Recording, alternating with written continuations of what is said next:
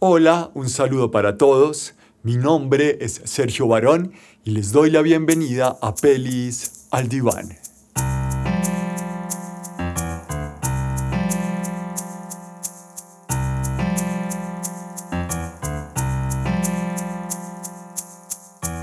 Este es un espacio en el que se va a elegir una película en cada episodio a fin de hacerle un análisis psicológico ya sea a los personajes, a una línea argumental o a la película en sí misma. Es como poner la película en el diván del psicólogo para revisarla a fondo desde este punto de vista.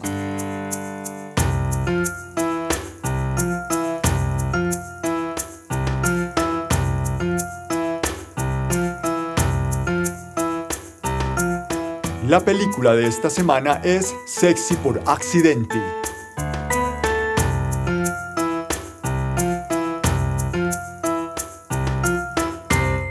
I Feel Pretty, como se llamó en inglés, es una película del año 2018 dirigida por A.B. Cohn y Mark Silvestri, creo que lo pronuncié mal. Es protagonizada por la comediante Amy Schumer, una mujer amada y odiada por igual. Esta es una comedia muy tranqui que nos cuenta la historia de Renee Bennett, una mujer de aproximadamente 30 años que trabaja en una especie de sótano en la parte técnica de una gran compañía de moda. René vive muy influenciada por el círculo social de las modelos que trabajan para esta compañía y ha idealizado ese estilo de vida en todos los sentidos posibles. La historia da un giro dramático cuando René sufre un golpe y después de esto comienza a verse a sí misma como una mujer absolutamente hermosa y sensual. Esto trae consigo que su confianza y su autoestima se disparen automáticamente. Como siempre, quiero invitarte a que si no has visto esta peli, te des el chance de hacerlo, ya que de esta forma le encontrarás mucho más sentido a este análisis y además podrás disfrutar de una historia muy agradable de ver y con un trasfondo emotivo muy, pero muy poderoso. Este episodio de Pelis al Diván va a estar súper enfocado en el concepto de belleza y de autoconfianza, es decir, un elemento que depende de la interpretación y otro que depende de una construcción. La película comienza por mostrarnos algo que vemos muy a menudo en la sociedad actual. Me refiero a la posible relación dependiente que hay entre una apariencia física ajustada a los estándares con el éxito en la vida. Es muy común creer que sin uno no puede pasar lo otro, o que necesitamos de lo primero para disfrutar de lo segundo. Hay un momento en el que René se encuentra con una mujer que en la vida real es la modelo Emily Ratajkowski y que con solo una corta conversación parece dar a entender que es una mujer con las puertas abiertas de par en par para experimentar situaciones maravillosas y emocionantes constantemente. Oh, man, I've just I've always wondered what it feels like to be just undeniably pretty. Just have all those parts of life open up to you that you only get to experience when you look like you. Eso es lo que nos dicen día a día. Nos dicen que la gente guapa es feliz y exitosa y que por lo tanto, para ser felices y exitosos debemos ser guapos. Y este es el primer punto. ¿Qué es ser guapo? ¿Quién lo define? En los años 90, una de las mujeres más hermosas era Pamela Anderson. Ella encajaba perfectamente en los estándares de belleza de esa época. Sin embargo, a día de hoy muchas de esas características físicas no son tan atractivas. Por otro lado, de un tiempo para acá, una mujer muy admirada por su cuerpo es Kim Kardashian, pero este es un estándar de belleza súper, súper alejado de lo que era aceptado en la década de los 80s. Es posible que a las chicas y chicos que hoy consideran que Zac Efron es el hombre más guapo del mundo, tal vez les parezca un poco ridículo cómo se veía James Dean, el galán de los años 60. Y esto es solo por poner algunos ejemplos.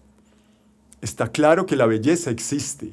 Un amanecer puede ser bello, un modelo de automóvil puede ser bello, una casa puede ser bella, pero no todas las personas consideran que los amaneceres son necesariamente hermosos.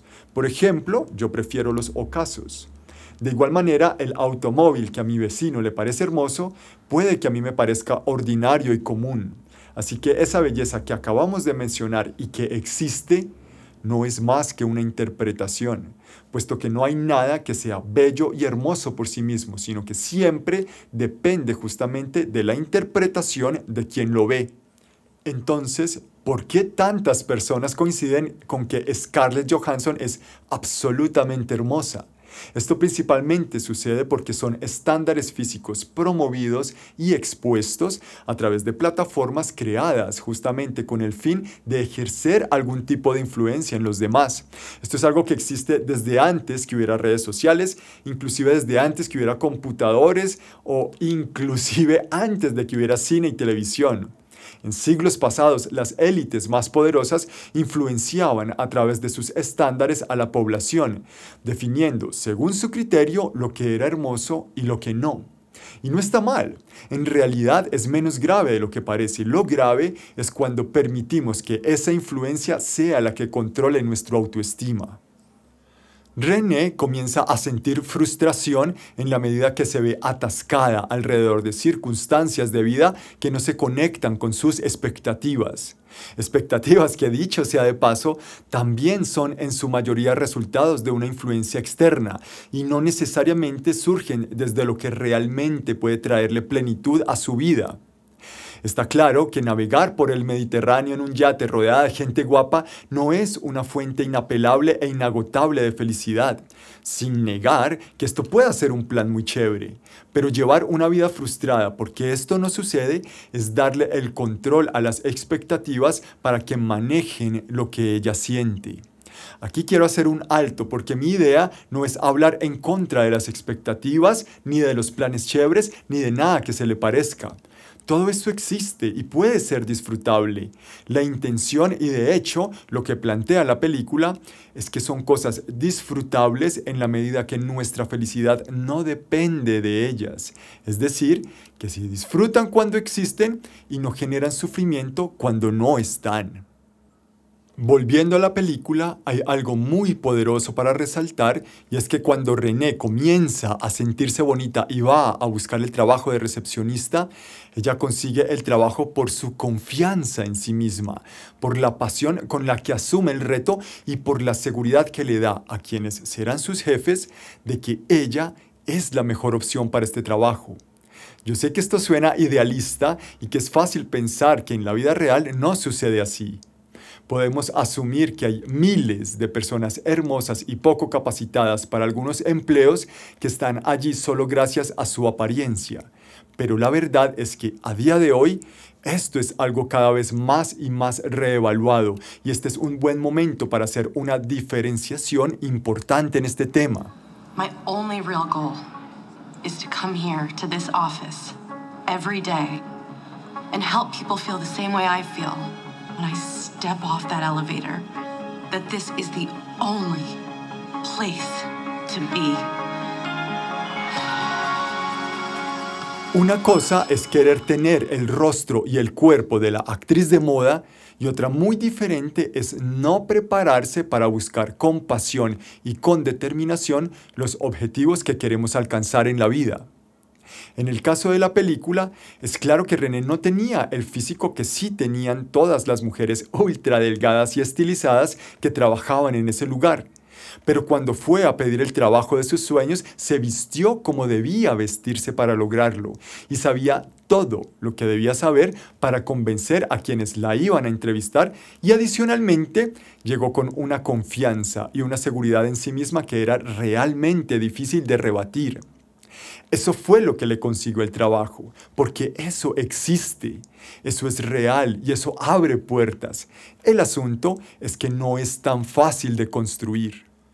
En la película sucede por algo parecido a un milagro y un día René simplemente tiene esta confianza frente a la vida. Pero en la vida real eso es el resultado de un proceso en la mayoría de ocasiones. Es una construcción que nace de adentro hacia afuera.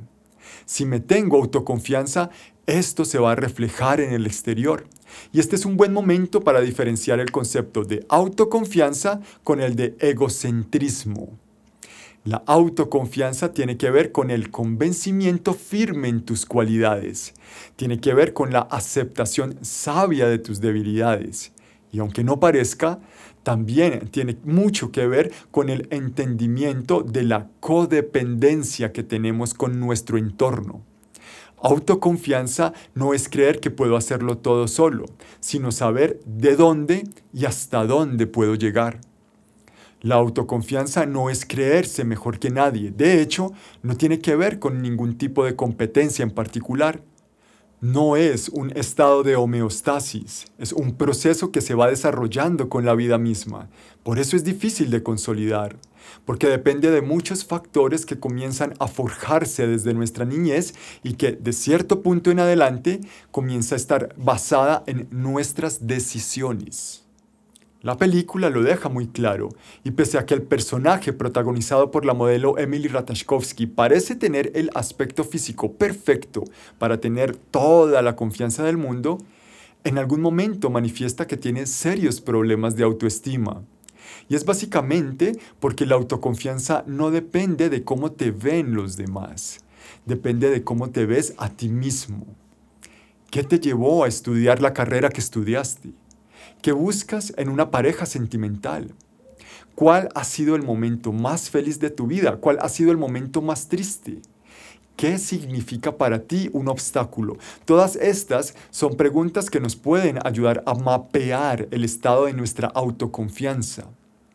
Descubrir un derrotero dentro de nosotros que guíe las decisiones importantes de la vida no es necesariamente fácil, pero sí es fundamental para que seamos nosotros mismos los que vivamos la vida y no terminemos siendo una especie de marionetas de las circunstancias tratando de vivir una vida ajena o asumiendo las expectativas de otros. When we're little girls, we have all the confidence in the world. We, we let our bellies hang out and, and we just dance and play and pick our wedgies. Somebody says something mean to you on the playground, and then we grow up and you doubt yourself over and over again until you lose all that confidence, all that self esteem, all the faith you started with is gone. René finalmente se da cuenta que la versión más guapa y menos guapa de sí misma son una sola persona.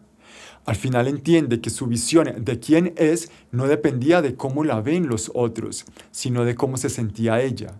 De hecho, podemos hablar de Amy Schumer, la actriz que protagoniza la película, y es una mujer absolutamente exitosa dentro de su medio. Ya cada uno tendrá una opinión si es guapa o no, pero seguro que su actual pareja le parece la más linda del mundo. Y para la mayoría de seres humanos, con eso basta. Porque la belleza es eso, una interpretación, más no una condición. La interpretación de belleza no trae felicidad, no trae plenitud. Siempre digo, ojalá fuera tan fácil ser feliz y bastara con una apariencia atractiva, porque a día de hoy solo se necesita plata, entre comillas, para tener una apariencia ajustada a los estándares. Y digo que solo se necesita plata, entre comillas, no porque siempre sea fácil de conseguir, sino porque no depende de procesos internos de autoestima, sino que la puedes obtener inclusive vendiendo el aparato desde el cual escuchas este podcast. Pero no es tan fácil. La apariencia física es solo eso, apariencia. Hay gente en teoría hermosa que vive muy infeliz y hay gente en teoría menos guapa que vive feliz.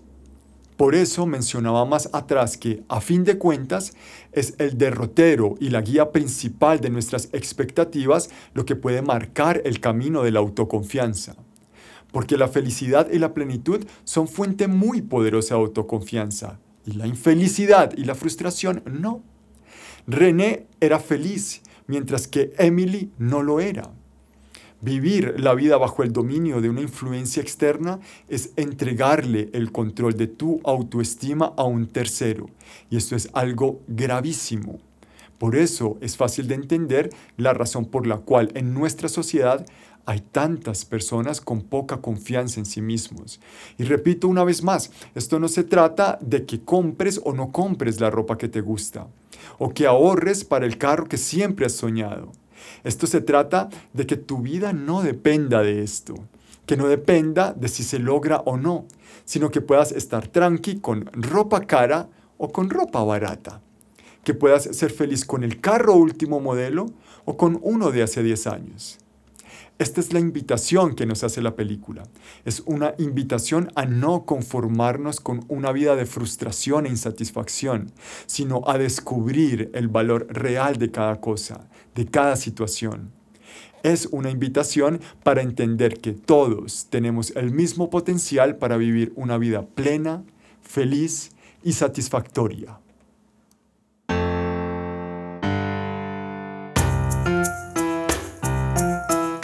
Concluye el sexto episodio de Pelis al Diván.